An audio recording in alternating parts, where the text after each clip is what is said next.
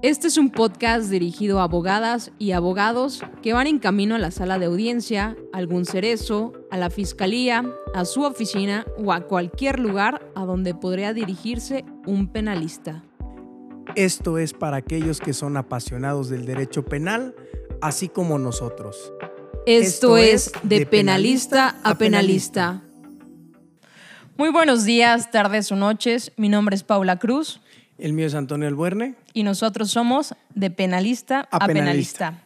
El tema del día de hoy, a mi consideración, es muy importante, Antonio, porque todos los que nos dedicamos al derecho penal o los que desean dedicarse al derecho penal, alguna vez han tenido o van a tener una audiencia inicial. Claro, y desde luego hay que estar muy preparados eh, en todos los ámbitos y uno de los principales objetivos de este podcast es dotarnos de herramientas para poder hacerle frente a esa audiencia inicial y traspasar la barrera de los nervios. Justamente, y también hay que entender que la audiencia inicial o la continuación de la audiencia inicial va a terminar con una resolución de forma de auto. Puede ser un auto de vinculación a proceso o de un auto de no vinculación a proceso. Y antes de la emisión de este eh, fallo, de este auto de vinculación o no vinculación, pues viene un tema primordial que vamos a tratar y se trata de algo que se estudió en la contradicción de tesis 190-2019 resuelta por la primera sala de la Suprema Corte de Justicia de la Nación. Sí, registro digital 29504. Básicamente el tema central podría ser si se puede reclasificar eh, o, o se puede llevar a cabo una reclasificación jurídica en perjuicio o en beneficio de la persona imputada. Por parte del juez de control. Así es.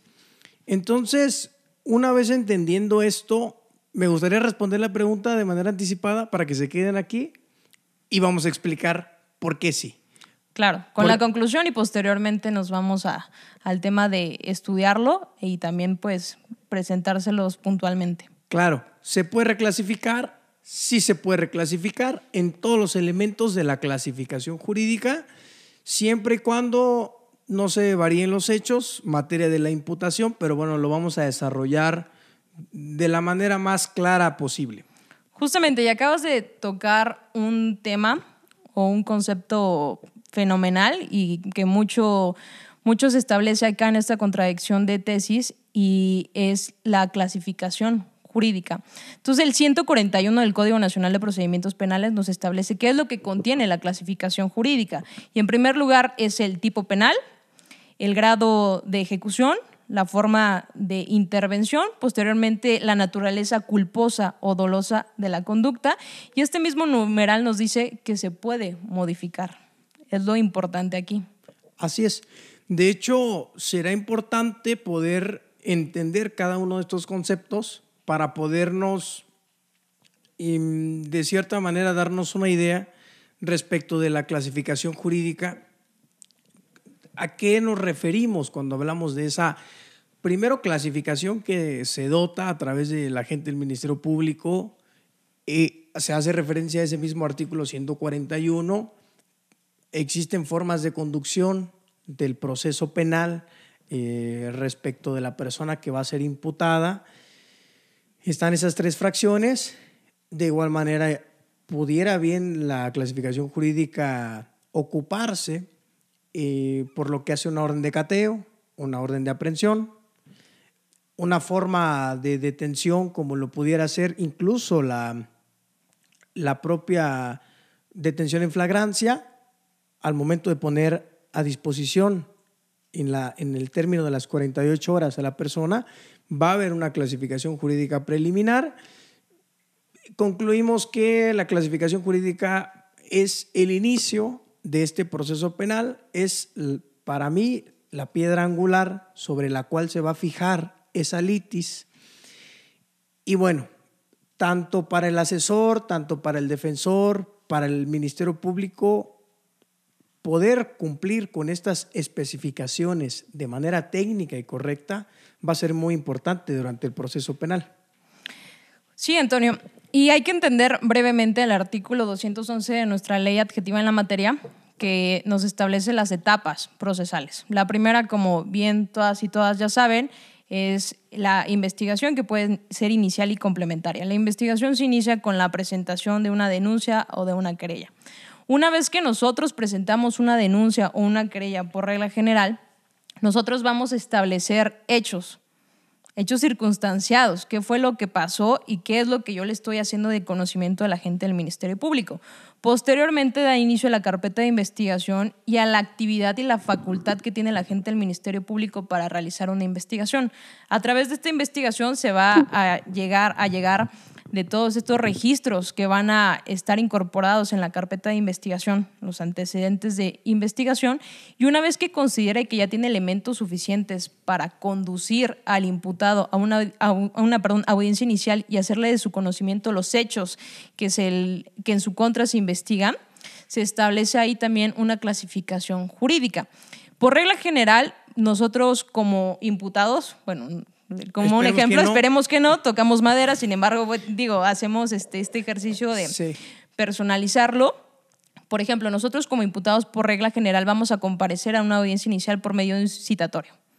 Si no cumplimos con el citatorio, una orden de, comparecencia y una orden de aprehensión. Pero, por ejemplo, en materia de solicitud de orden de aprehensión, tenemos aquí la primera oportunidad que tiene el juez de poder modificar la clasificación jurídica que hace la gente del Ministerio Público. Claro. Por ejemplo, el Ministerio Público solicita la audiencia para, desde luego, buscar que se le autorice esa se libre la orden de aprehensión, se obsequie, porque luego se enojan que dicen que se obsequie, pero yo creo que sí, a veces sí se obsequia. Por regla general.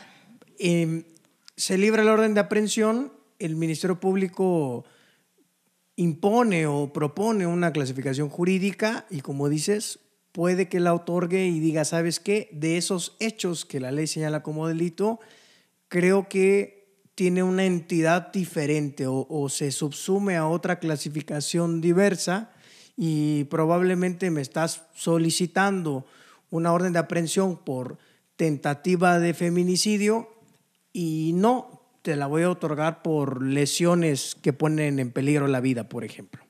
Claro, así es. Y la segunda oportunidad que se tiene acá de modificar la clasificación jurídica está prevista en el numeral 145, donde nos dice que se puede ejecutar o cancelar una orden de aprehensión y en su caso nos vamos a enfocar en la vertiente de que la gente del Ministerio Público, una vez realizando su investigación y ya que el juez le concedió su orden de aprehensión, se da cuenta que la clasificación jurídica del hecho es distinto entonces, el, el Ministerio Público, la Ministerio Público puede acudir al juez de control y solicitar que se haga esta modificación este, jurídica de lo fáctico. Claro, realmente esta, esta clasificación jurídica al momento de proponerse debe ser de manera quirúrgica, debe ser técnica y desde luego que se debe conocer de teoría del delito para poder diferenciar. Por ejemplo, obviamente no nos queremos extender, pero cuando se consuma una conducta de manera instantánea, cuando es permanente o continua, o cuando hablamos de una conducta que se consuma de manera continuada, ¿no? Este tipo de conceptos los tiene que diferenciar el agente del Ministerio Público de acuerdo, como dices tú, a ese cuadro fáctico que ya está propuesto de entrada. Así es. Y una vez habiendo estudiado brevemente en, este video, en este podcast, las formas de conducción del imputado a la audiencia inicial, porque hablamos de solicitud de orden de aprehensión, de citatorio, que es el primer momento en donde la gente del Ministerio Público tiene que hacer esta clasificación jurídica preliminar, lo que viene es la audiencia inicial. Y es un ejercicio en donde la gente del Ministerio Público le hace su conocimiento al imputado, en primer término, los hechos y esto es bien importante porque muchos piensan que la audiencia más técnica o las audiencias más técnicas son la intermedia y juicio. Sin embargo, a mi consideración, la más técnica es la formulación de imputación porque si el agente del Ministerio Público la riega con la precisión de algo, ya no va a haber posibilidad de subsanarlo. Va a ser la materia de la litis hasta el juicio. Y de ahí viene el principio de congruencia y de coherencia, que brevemente lo vamos a establecer. Entonces, también yo quiero manifestar que este ejercicio de formulación de imputación, a mí me ha tocado verlo desde el lado de la asesoría jurídica y se me hace un ejercicio frustrante completamente, porque la formulación de imputación, el ejercicio de la acción penal es una facultad exclusiva del órgano acusador del órgano investigador. Entonces, cuando tú como asesor jurídico estás viendo que la, estás, que la está regando la gente del Ministerio Público al señalar hechos, realmente no puedes hacer nada. No le puedes, una vez que acabe de hablar, puedes decir, ah, es que faltaron estos hechos. O sea, ya no es un ejercicio que te compete. Entonces, brevemente, lo que yo puedo recomendar es, si eres asesor jurídico, ten una charla con el agente del Ministerio Público antes, decirle cuál es tu propuesta. Normalmente se hace este ejercicio de señalar lo fáctico desde la solicitud de, de la audiencia inicial y decir, oye, tengo estas precisiones. Y ya en caso de que completamente te hagan caso omiso. Lo que a mí me pasó es solicitarle que hiciera una nueva formulación de imputación por hechos que omitieron en la primera. Claro, eso desde luego que sería lo más prudente, lo más coherente y, lo que cualquier operador o operadora jurídica, pues seria, debería hacer. Ahora, centrándonos en el tema de la audiencia, ya estando y una vez formulada la imputación, no nos dio tiempo de de platicar con el agente del Ministerio Público, quizá, y como lo platicábamos, eh, podríamos bien, si no podemos nosotros llevar a cabo una formulación de la imputación, podríamos poner de conocimiento ciertos hechos que existen en los antecedentes de investigación, quizá solicitar algún saneamiento eh, respecto de esto y hacerle notar o hacerle ver al juez de control que hubo información omitida, que hubo información que no se, se, se introdujo a la audiencia por parte de la gente del Ministerio Público, pero como tú dices, eh, esa facultad es exclusiva del Ministerio Público, sin embargo, nosotros podemos dejar eh, sentado en la audiencia que quizá ese actuar no fue el más técnico o no fue el más adecuado y que se omitió información a veces se entiende que se omite cierto tipo de información porque a mayor información, a mayores hechos que imputa el agente del Ministerio Público, mayor pudiera ser esa capacidad probatoria o, esa dificultad probatoria eh, se asume de manera más elevada, por así decirlo. Entonces, como bien dices, esa sería el primer, la primera recomendación, estando en audiencia, como decíamos, hacer este todo ejercicio, este ejercicio y sobre todo poder proponer una clasificación jurídica diferente. En efecto, a eso iba. Posteriormente, la formulación de imputación respecto a lo fáctico viene la posibilidad de que el imputado ejerza su derecho a declarar, a contestar a los cargos, como poéticamente muchas veces se establece. Posteriormente viene la solicitud de la vinculación. Y una vez que la gente del Ministerio Público terminó con su ejercicio, nosotros como asesores jurídicos podemos en nuestra argumentación decir a nuestra consideración los hechos fácticos vertidos por el agente del Ministerio Público tienen esta clasificación jurídica y decirle a su vez desde ese momento al juez de control usted, conforme el penúltimo párrafo del artículo 316, tiene la posibilidad de darle una clasificación jurídica distinta a la propuesta por el agente del Ministerio Público, que hay que establecer que es una clasificación preliminar.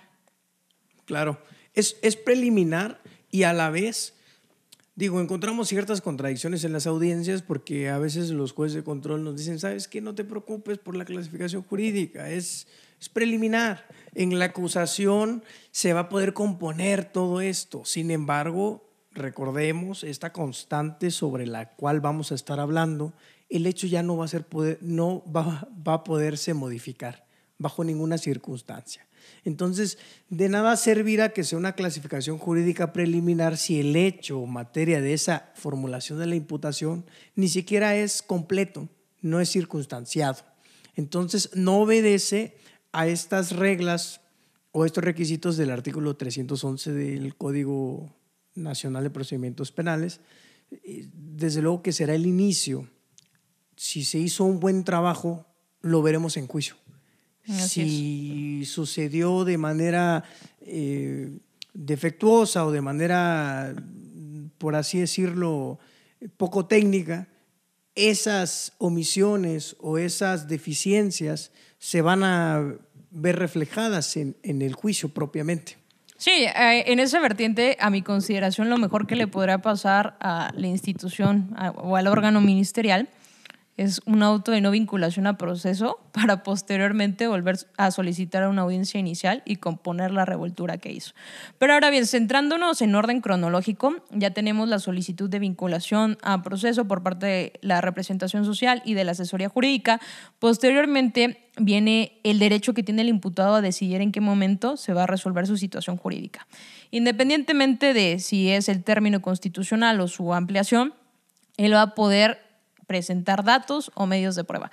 Que ahí viene otra discusión de si medios de prueba únicamente es cuando es prisión preventiva u otra personal. A mi consideración todas son personales, pero será tema tal vez de, otro este, podcast o de otro video. Ahora bien, él presenta sus datos o medios de prueba y viene una resolución en forma de auto. En ese momento, el juez puede hacer dos cosas, por ejemplo.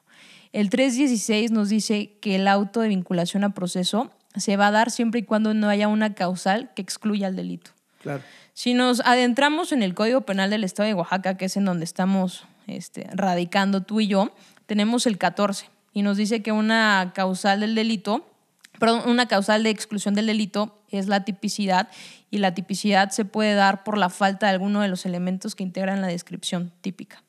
Okay.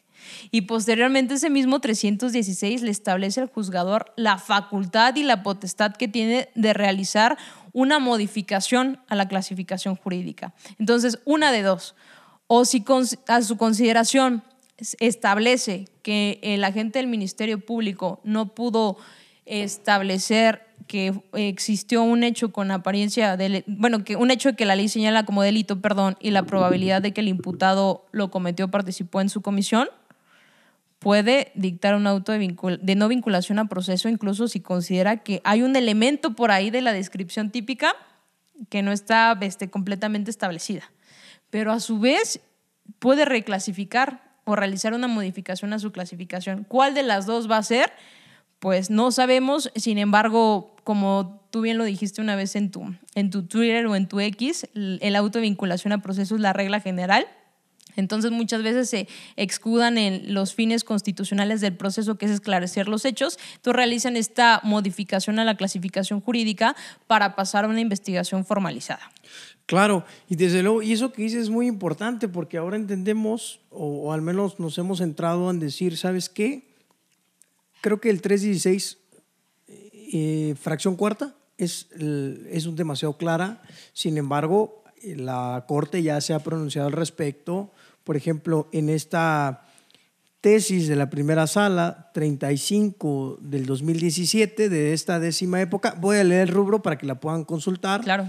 Auto de vinculación a proceso para satisfacer el requisito relativo a que la ley señale el hecho imputado como delito, basta con que el juez encuadre la conducta a la norma penal, de manera que permita identificar las razones que lo llevan a determinar el tipo penal aplicable, nuevo sistema de justicia penal.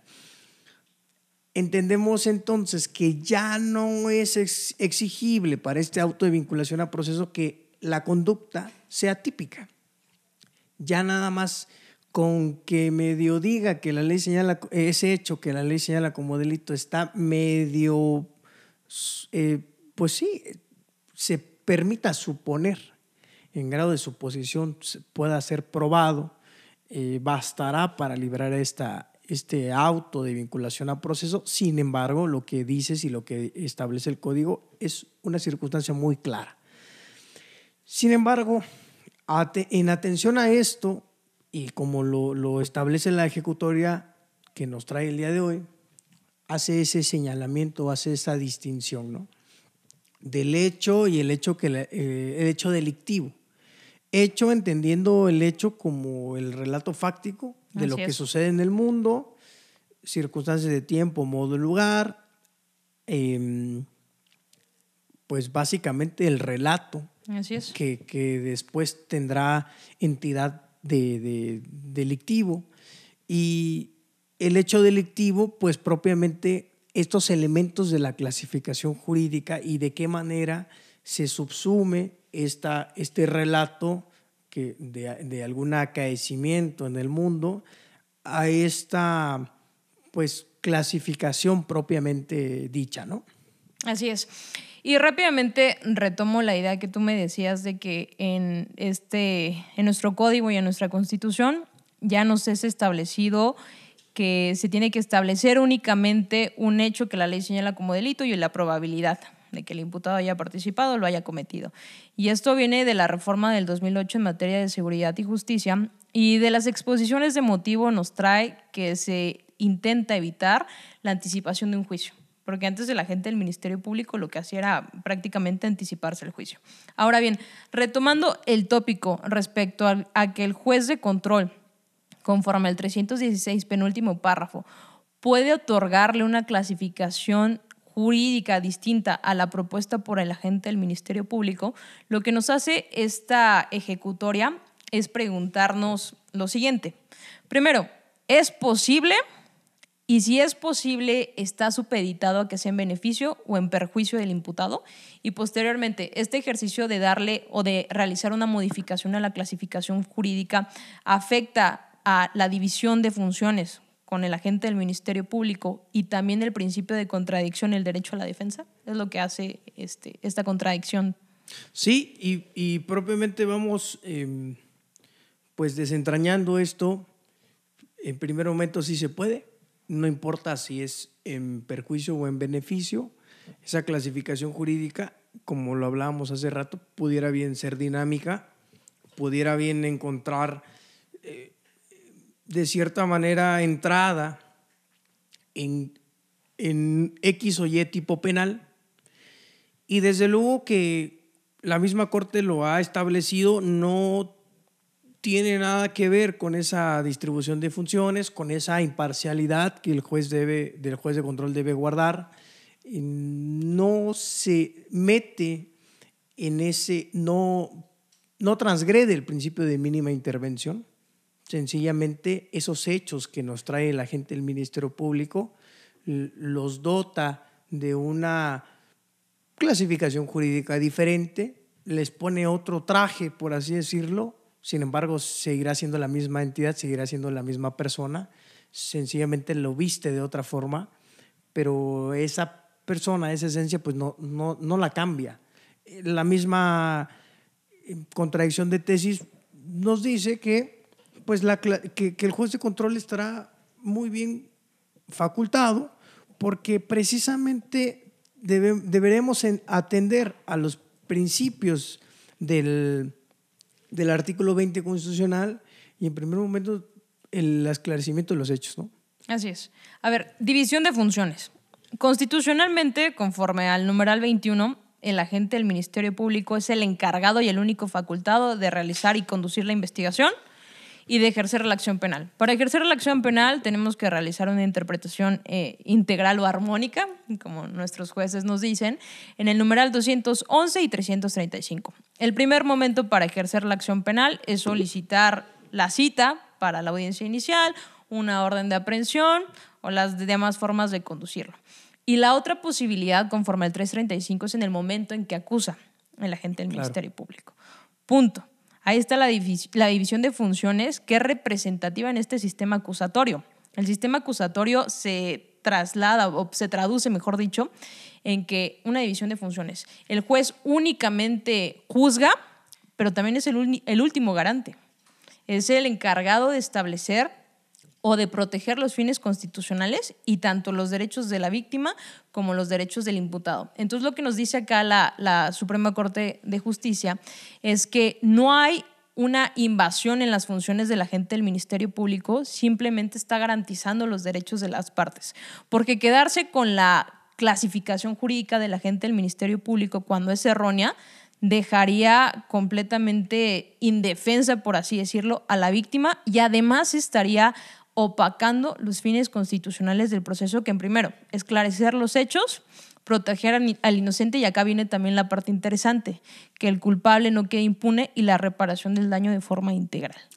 Y también la protección del inocente. Así es. Y ahora, si entendemos que, como dices, muy bien dices, se le puede dotar una clasificación jurídica diferente a alguien que se le está imputando un delito de mayor eh, envergadura, por así decirlo, pero como defensa hacemos un trabajo eficiente y decimos, sabes que no, no es hasta allá, es un delito un poquito más, eh, más ameno, por así decirlo. Sí. Eh, el mismo defensor controla esa, esa, ese trabajo y propone y, y, y a su vez decidimos qué es lo técnicamente y lo jurídicamente correcto para cada situación. Yo creo que no hay una transgresión directa, sin embargo, creo que incluso, como dices tú, si el agente del Ministerio Público propone una clasificación jurídica deficiente, quizá el juez de control tendrá esa facultad de poder redireccionar esa clasificación y, y, hacerlo lo más acorde a los hechos que se están presentando.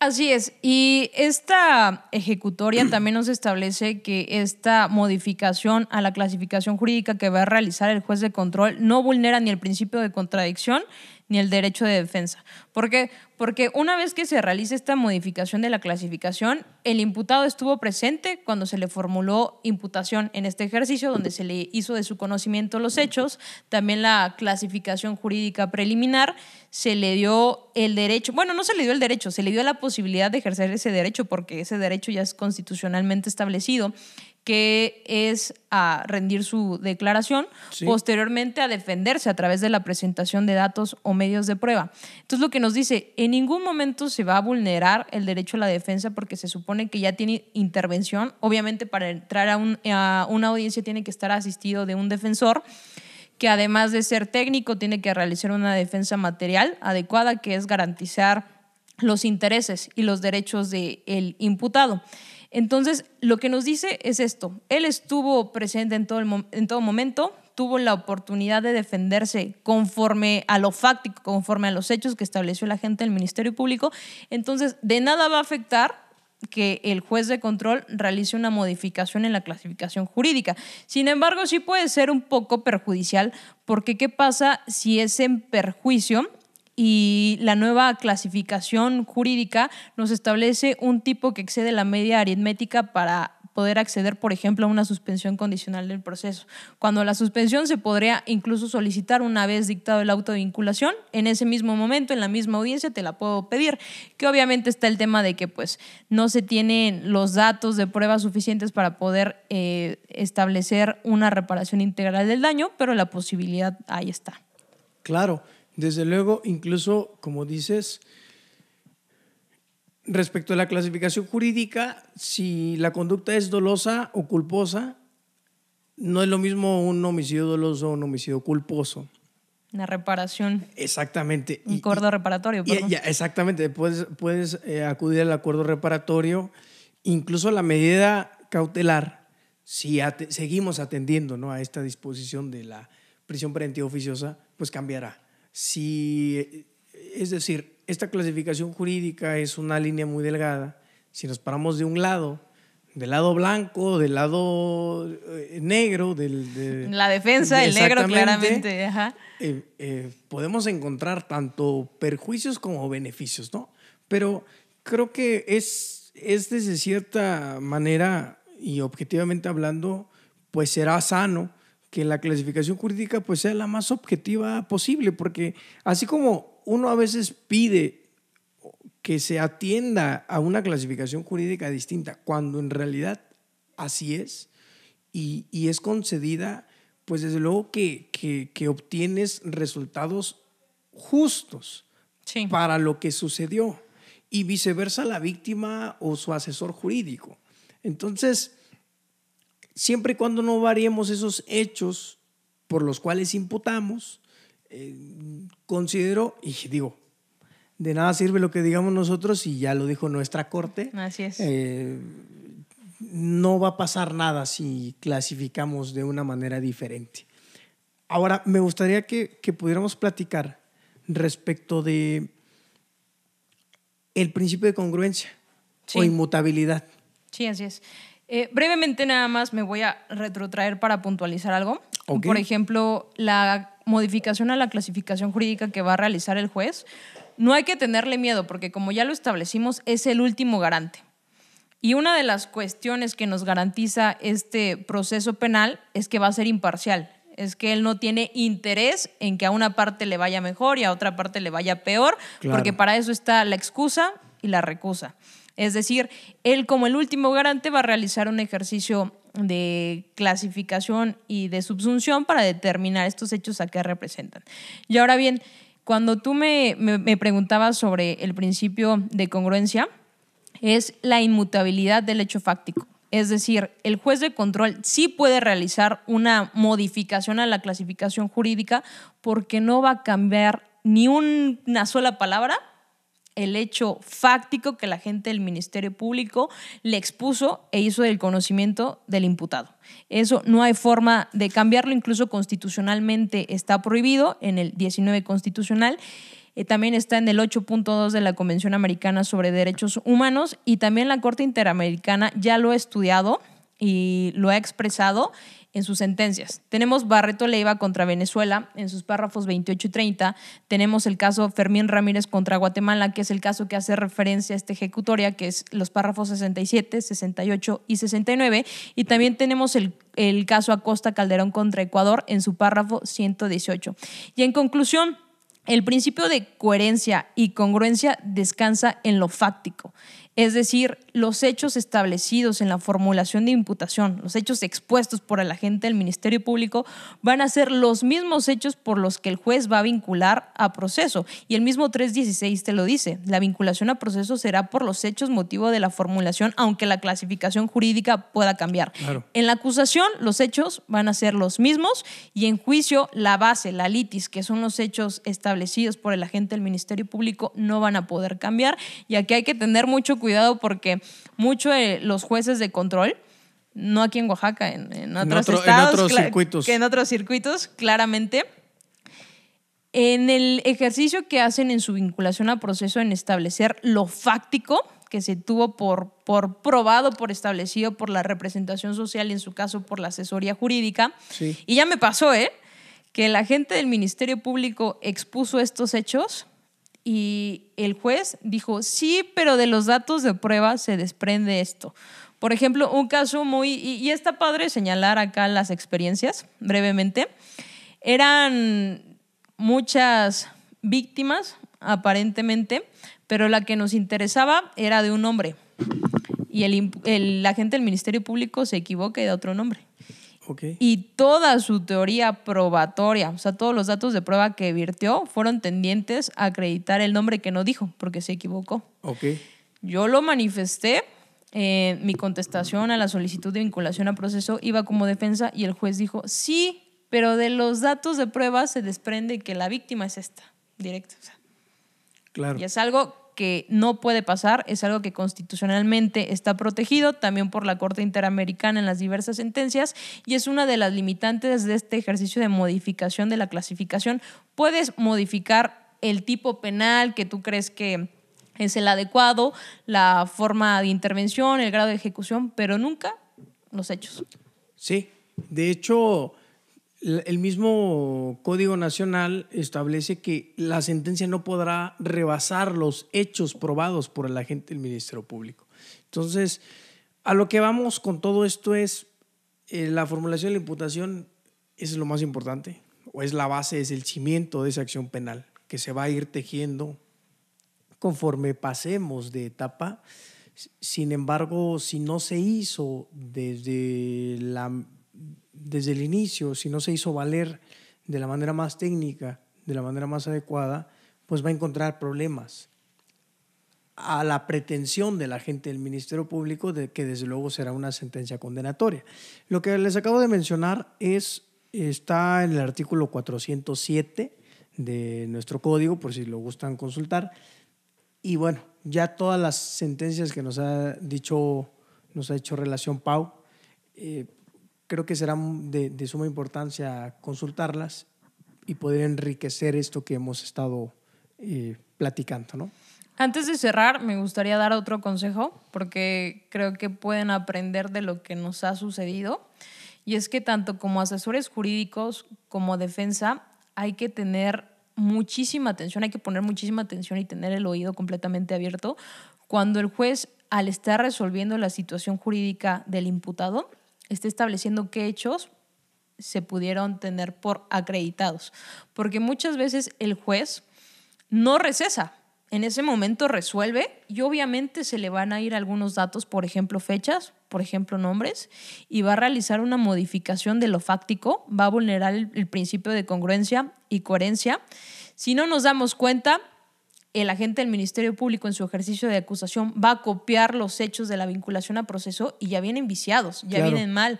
Y obviamente no nos va a servir. Posteriormente podamos incidentar tal vez una nulidad de acto procedimental o algo no tan violento con la finalidad de este, rectificar el error. Sin embargo, hay que tener el oído completamente abierto. Y ahora bien, para cerrar, rápidamente la Corte, la Suprema Corte de Justicia de la Nación eh, resolvió esto publicando tres jurisprudencias. La primera es que la modificación y la, la, reclasificación que va a hacer el juez de control de la clasificación preliminar propuesta por el agente del Ministerio Público no está supeditada que sea en beneficio o en perjuicio porque el, 316 no te lo establece y no se puede exigir un requisito más allá de lo que legalmente está establecido. Posteriormente, esta modificación no va a vulnerar el principio de contradicción porque el imputado estuvo presente en todo momento y si no está de acuerdo con esta modificación que hace el juez, va a poder recurrir. Y por último, pues tampoco afecta a la distribución de funciones, porque lo único que hace es modificar lo jurídico, pero lo fáctico queda intacto. Claro, desde luego, y recordar, por los mismos hechos por los cuales te formulan una imputación, serán los mismos por los cuales se, van a, se va a pedir la vinculación a proceso, se te va a acusar en la etapa intermedia y desde luego se van a tener probados o no en juicio. Así es. Última apuntalamiento, de acuerdo a nuestro código, se puede también solicitar la reclasificación en los alegatos de apertura de clausura. Iniciando el juicio, exactamente, y de clausura. Entonces, esto nos, nos da, eh, de cierta manera, mayor perspectiva, porque tanto asesor como defensor, como Ministerio Público, al tener ese hecho, le puede dar la entidad que mejor crea, la entidad jurídica, hablando como entidad, la clasificación. Entonces, eh, no es para menos, es, algo que desde luego tenemos, incluso yo creo que exigir de la gente del Ministerio Público en una audiencia como asesor o como defensor, si somos defensores, pues que se nos formule la imputación de la manera más extensa, de la manera más clara, de la manera más sencilla. Solicitar precisiones y aclaraciones, claro. La manera más completa. Manuel Valadez, existe un libro que dice Teoría del Delito, juez la verdad no, no recuerdo si aún está en funciones, pero dice, mientras más extensa o mientras más detallada sea esa formulación de la imputación, mayores problemas va a tener el agente del Ministerio Público. ¿Y sabes qué pasa? Que muchas veces no entienden en lo que, o sea, lo, lo que es la formulación de imputación porque dan antecedentes. Y antecedentes muy anteriores, o sea, y se encontraba no sé qué, ajá, pero ¿qué me estás imputando? Claro. ¿Qué hecho me vas a configurar como un delito, como un tipo penal? O sea, claro, ¿en qué? Claro, me vas a dar la oportunidad que yo me defienda, dime de qué me tengo que defender. Sí, no me interesan los antecedentes, no me interesa lo que pasó un día antes, o sea, a mí dime en qué consistió mi conducta. Claro. Punto. Y también brevemente retomando lo que lo que decías hace un momento, hay que entender que esta modificación de la clasificación jurídica no únicamente puede ser vista en una audiencia inicial.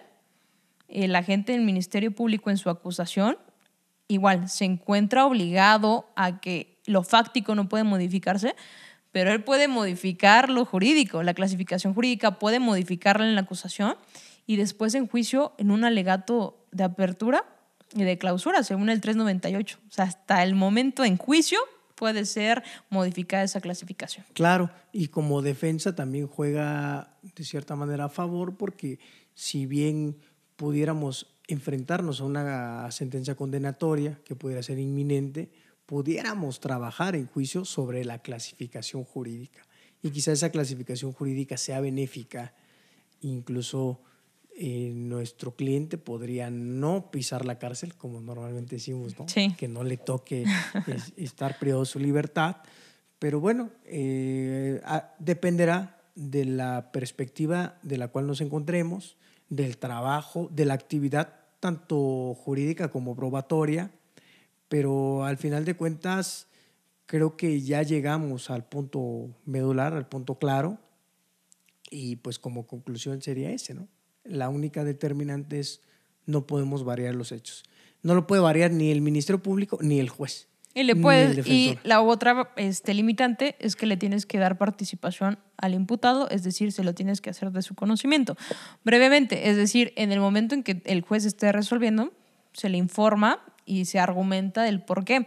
Porque también lo que toca acá es una sentencia en contra de Francia. Digo, ya íbamos a cerrar, nada más lo, lo retomo que nos establece también y nos estudia sobre todo esta modificación en la clasificación jurídica, pero lo que erró aquí es que esta modificación se hizo en una segunda instancia.